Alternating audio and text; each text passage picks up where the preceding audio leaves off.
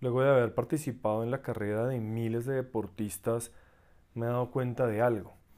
Pareciera como que todos quieren lograr unas metas, unos propósitos muy específicos, unos objetivos.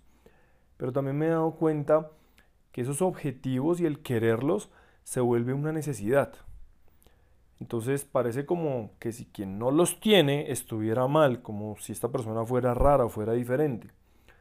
Analicemos qué le estamos diciendo a nuestra mente cuando hablamos de quiero, quiero, quiero, quiero.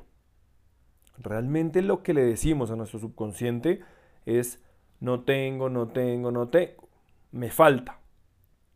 Ahora, la mente aprende que no tener es dolor, es carencia, es vacío. Por eso se genera la mentalidad de escasez. Entonces la consecuencia de esto es que en general la mayoría de los deportistas juegan es a no perder. La mayor trampa es que al lograr esto, al lograr nuestros objetivos, al menos uno, la mente experimenta placer y entonces aprende cuál fue la ruta para ese placer. Es decir, que todo lo que obstaculice el placer va a generar miedo, incomodidad, ansiedad. Por eso es que en general querer causa miedo.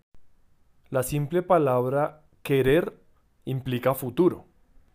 No es posible querer lo que ya tienes ni lo que ya eres. Entonces luego de esto llegué a la conclusión que el quiero es lo que nos lleva a frustrarnos porque nos transporta a un futuro que no controlamos. Lo que pienso que realmente nos empodera es que fijemos una meta y actuemos como si ya fuéramos la persona que logró esa meta. Te pongo un ejemplo. Si yo quiero ser campeón mundial o campeón olímpico, debería pensar cómo actuaría esta persona ante la dificultad que estoy teniendo en este instante. ¿Cómo se entrenaría esa persona para lograr esas metas? ¿Cómo serían sus hábitos para poder lograr las habilidades necesarias que después lo transformen en campeón o campeona olímpico? Entonces, cuando hacemos este análisis, llegamos pues a una gran profundidad.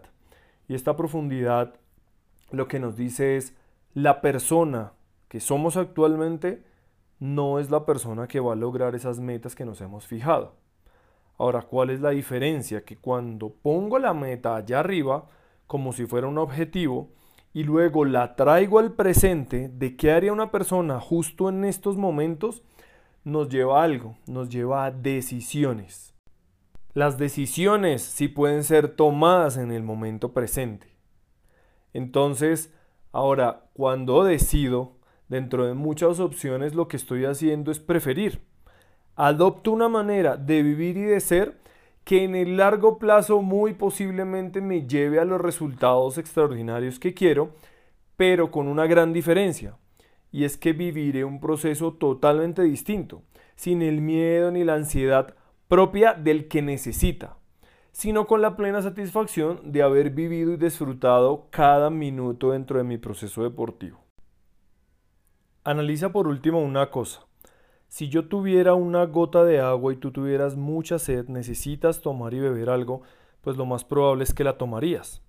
Pero si no tuvieras esa sed y yo te ofreciera una gota, quizá tendrías la posibilidad de elegir qué bebida tomar para saciar tu sed.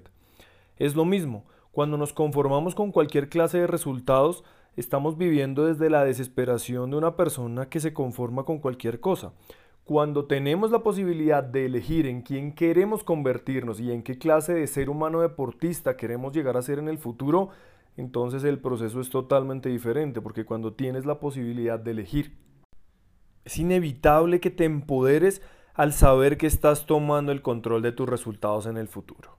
Muchísimas gracias por escuchar este podcast y usar mis experiencias como una herramienta. Ten presente que el desafío de experimentar todo esto por tu propia cuenta está en tus manos, porque será en ese momento cuando te des la oportunidad de ser el cambio que te gustaría ver en el mundo y en el deporte. Si lo que escuchaste tuvo valor para ti como deportista, entrenador, árbitro, padre de familia, directivo, como ser humano, estaría muy agradecido si te suscribes a este podcast o lo compartes con alguien a quien pueda servirle esta información, para que transformando nuestra mentalidad podamos construir la nueva era del deporte. Te espero en un próximo episodio.